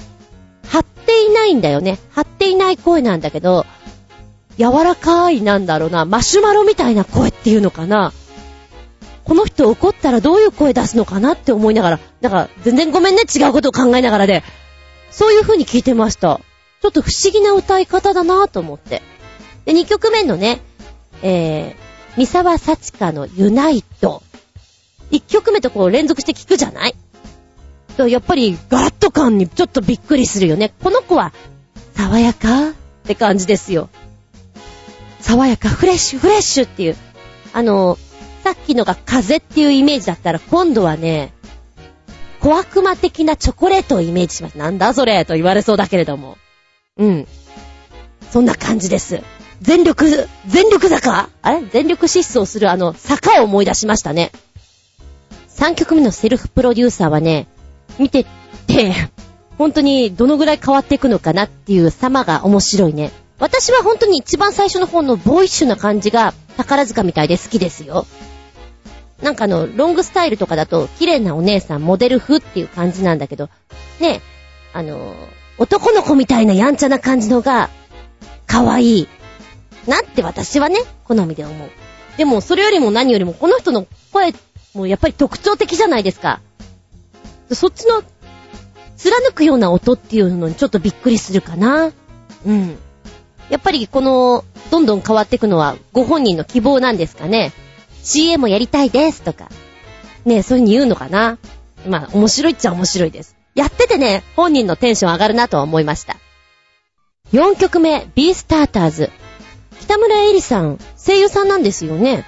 って書いてあった。からあれなんだけど、あ、うん、特徴的な声ってのはだからなんだなって思う。あの、真似しにくい？普通の人は真似できないよねっていう。多分、モノマネとかをやってる人たちだったら何かこう、特徴を捉えることができるんだろうけど、普通の人はなかなか抑えられないよっていう声の出し方をされてて、可愛いですよね。うん。私この人好きですね。えー、そして、トマツはるかさん、Q&A リサイタル。綺麗ですね。べっぴんさんって書いてある。あー、こういうお顔が好みなんだなと思いながら、見てましたけれども、うん、なんか一番最初に小芝居から入ってきたからなんだと思う PV ですね。で、えっ、ー、とね、出だしの時の声の出し方と、こう中盤になってきて盛り上がってくる感じの時の声の出し方のね、伸びやかさが全然違うから、ちょっとびっくりした。あれこの人って、なんだろう、わざとこういう風にやってるのかなって。なんか最初の方の歌い方だと、なんかちょっと引き込まれにくいって感じなんですよ。で、やっぱり中盤の方だとグッと入ってくるから、あれ最初からこっちで行けばいいのになぁなんてちょっと思いながらね、弾いておりました。はい。はい、そしてファンタスティックフューチャーですね。あの、田村ゆかりさんが4、4役っていうの？えー、姉妹、4姉妹を演じていて あの、ほとんど変わらないんだけど、一応服装変えました。ちょっとだけ髪型変えてますみたいなところがもう少し変えてもいいのに。なんかそういう様も見たいのになんて思いながら見たのは私だけでしょうか。えー、アニメ声ですね。ザ声優っていう感じです。うーん。なんだろうね。語尾にすごい特徴だね。えー、っと、昔のアイドルさんの雰囲気を持ってるなと思いました。だから、なんか音楽っていうか、ちょっとこの PV のパフォーマンス的なものの方を見てしまったので、あれなんですけれども、そうね、なんかこういうテンポのものじゃなくてバラード方面の方がいいんじゃないかななんて、ちょっとおばちゃん思ったかな？ってな感じでしょうか。あ、気づけばもうこんなに喋っている。ってな感じで。いや、今日はちょっと曲紹介をバーっとしていこうかなと思ったら、やっぱりダメだ。どうしてもコメントを言いたくなっていってしまう。そうするとこんな時間になってしまう。もう閉めなきゃ。ああ、もう閉めなきゃ。そして、完全撤収される。ポツンと残るオイラでした。メッセージありがとうございます。はい、お便りいきます。ゴジアトワクさん。タイトル、ジンジンジンジャーもクリスマス。お邪魔します。こんなのがツイッターで流れてきました。あれ？神社だよね。何？クリクリスマス？では、コジアットワーク。ちゅうことで、ポチッと押すとですね。い やダメだよ、これは。だから、あの、変な笑い方しちゃったじゃないか。書いてございます。最近近所の神社が何を目指しているのかわからない。そうだね。えっ、と、今、写真が入ってんですけども、鳥ですよね。これね。イルミネーション鳥居。で、真ん中に、鳩？かな？確かに、どうしちゃったんだっていう感じはするな。まあ、綺麗は綺麗だよね。あの、うん。ねえ、あの、クリスマスを楽しみにしている人たちとか、えー、っと、ここに来たら素敵なイルミネーション見れるよラブな気持ちになれるよなんていう、ねえその路線って言うんですかね。うわー。あ、場所はなんかちょっと書いてないみたいだけども。すごいですなぁ。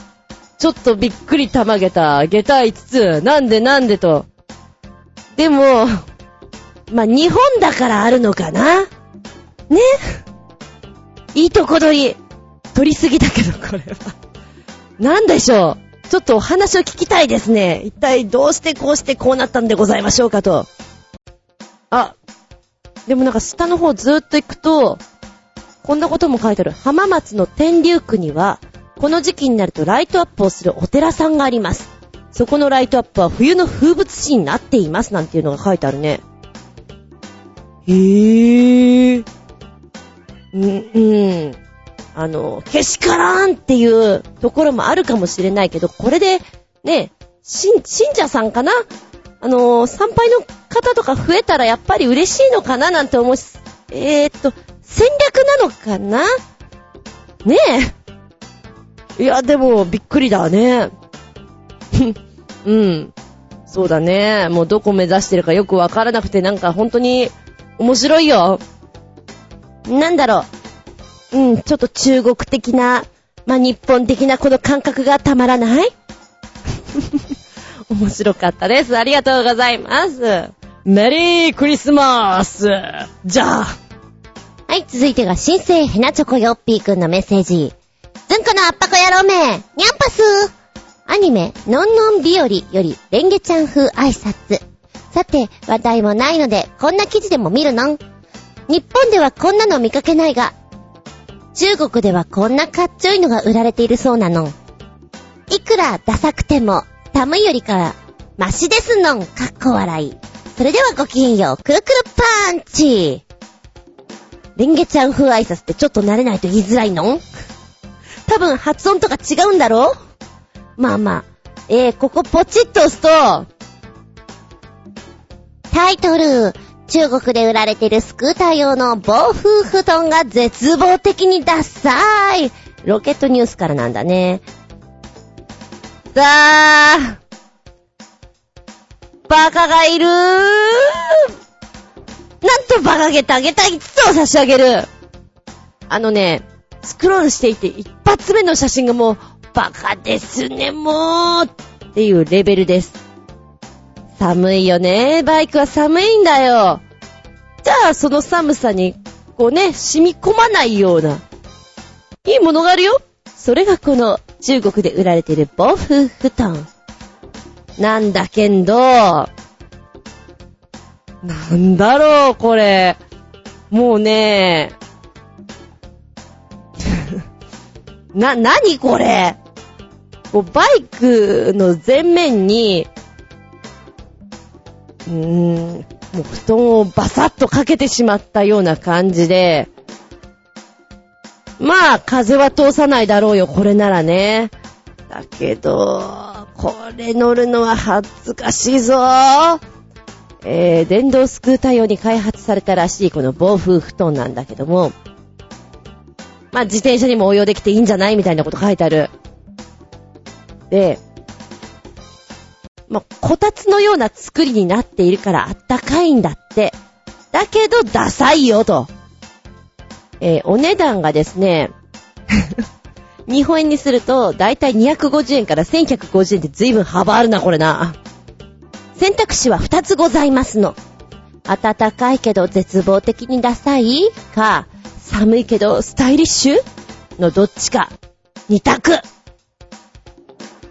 うーん。うーん。あ、うーん、あのね、下にスクロールしていくと、横からどういう風に見えるかっていう絵が入ってるのね。横から見ると、本当にね、あの、こたつみたいな仕様になってます。で、正面から見た時よりは、もうちょっとマシに見えるけど、そうだね。まあ、うん、これなら寒くないよね。でもなんだろう、このショー。いや、私もすごい格好して走ってるよ。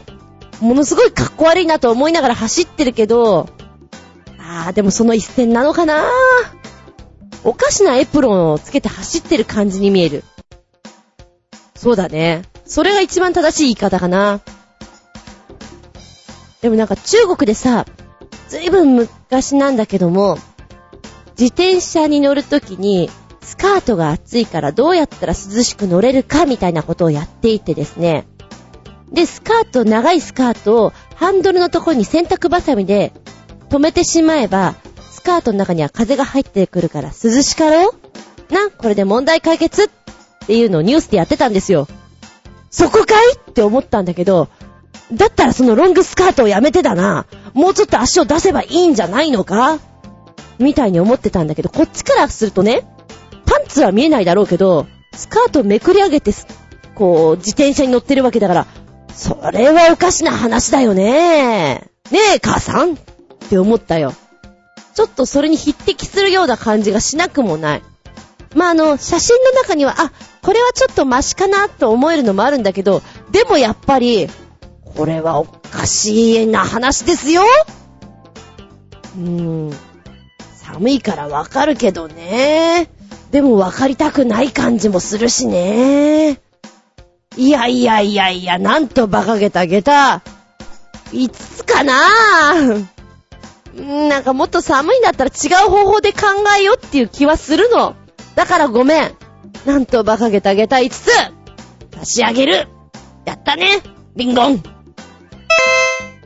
続けて、新生ヘナチョコヨッピーさんからメッセージ、ずんこのあっぱこ野郎め、こんちきねるねる。さて、話題もないので、約30万粒のチェリービーンズを使ったストップモーション音楽 PV でも見るでねるねる。CG なんて一切使ってないんだってさ。制作に2年もかかってるんだってさ。作品は秀逸だとは思うけど、そこまでする価値はあるのかな？えー2本、1本目とメイキングの方をつけてくれました。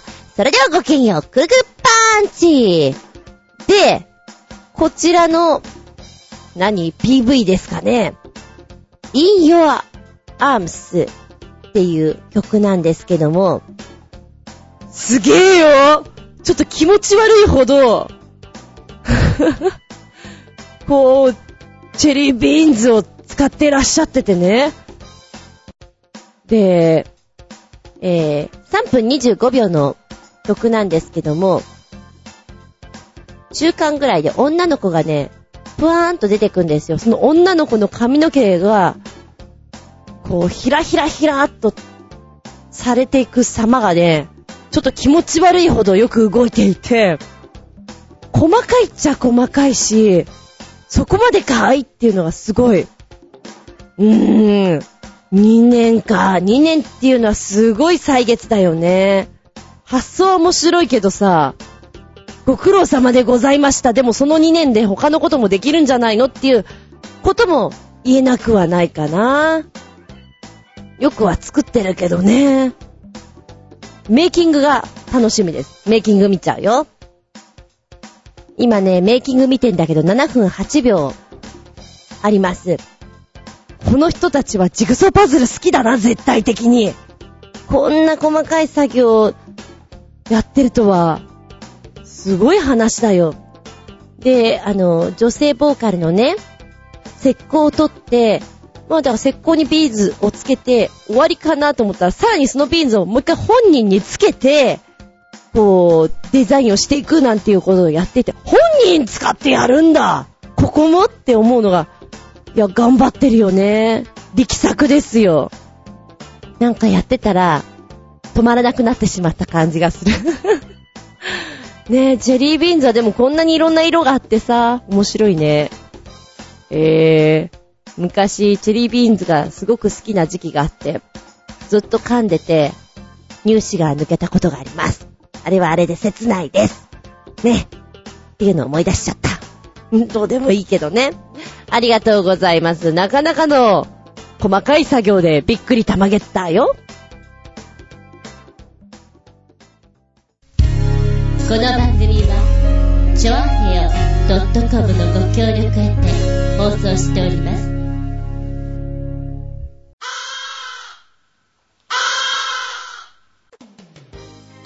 はい、もう終わりになってきました。長々とありがとうございます。次回は、12月24日。うわクリスマスイブなんだね。今知った。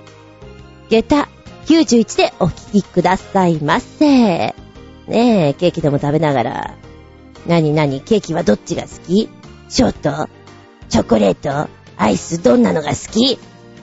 ねえ、美味しいわよね。チキンは食べるの？どうするの？なんて話は置いときまして。テーマは、あーどうしよう。今迷っている。でも、あんまり私これにドンピシャにはまることがないので、たまには言っとくか。たまにはな。ハロウィンの時もそうだったんだけどな。テーマは、クリスマスソング。でいこうかな。嫌い。なんか、ベタベタして嫌い。それも一つの意見。好き。この曲が、ベストです。クリスマスソングについて、ちょいと送っていただけたらなと思います。えー、メッセージの方は、ジョアヘアホームページ、お便りホームから送っていただきますか、もしくは、パーソナリティブログございます。こちらにコメントを残していただく。はたまた私のブログ、ズンコの独り言の方に、メールフォーム用意してございますから、こちらからポインと入っていただくか、えー直前になりまして告知入れます。こんなのやるよ、と。そこにコメント残していただきますか？そうなの、そうなの。メールアドレスもあるのよ。全部小文字で。geta アンダーバー zun アットマーク yahoo.co.jp geta アンダーバー zun アットマーク yahoo.co.jp こちらまでお送りくださいませね。あ、なお、あ、なお、なお、時間の都合上全部読めなかったらごめんなさいね。えーいずれ、ちょいちょいと読ませていただけたらなと思っておりますので。では次回は12月24日、日付が変わるその頃に、皆様、チキン頬張って、太ってね。お相手は私、最近麦ご飯を食べています。あつみじゅん。見舞い聞く舞い話す舞い。ずんこの話も、もう、おしまい。バイバイキーン白いお米はふわっとして甘みがあって美味しいけれども、玄米は玄米のうまさがある。ただちょっと炊き上がりの雰囲気が若干好きではないんだけども、うん。こう、きっとね、土鍋とかで炊いて、おこげのおにぎりにしたらうまいだろうなと思う。よく行くおにぎり屋さんのところには、普通の白いご飯のおにぎりもあるんだけど、玄米おにぎりがあるんです。で、150、60円するんだけれども、玄米おこげっていうやつがあってね、それが100円なんですよ。おせんべいみたいで美味しくて好きなんですけどね、いっぱい噛むから顎にも良くて健康的。ヘルシーですねって。いうおにぎりなんですよね。好きなんだ、これ。だけど、時間が合わないとまだおにぎりとして握られてなかったりね。おこげだから、おこげがない時にはきっと作られないんだろうなと思って、せっかく買いに行ったのに、このおこげおにぎりがない時ってちょっとがっかりです。うん。でもってヘルシーついでに言うと、やっぱり大豆食品っていうのはいいって言うじゃないですか。で、納豆は嫌いじゃないんです。ただ、毎度毎度食べると飽きるなぁなんて思っていたら、よく見るブログの方がですね、納豆に何でもかんでも入れてるんですよ。納豆キムチ、これは私もやります。納豆キムチに豆腐、かさ増しみたいな。うん、あるね。えー、納豆、トマト、ほうれん草みたいなね。あ、なんかもういろんなものが入っちゃってんな。アボカド、うん、いやうん、すご、す、なんかすごいな。きっとね、合わなくはないんだろうな。醤油と合わせて美味しいものは。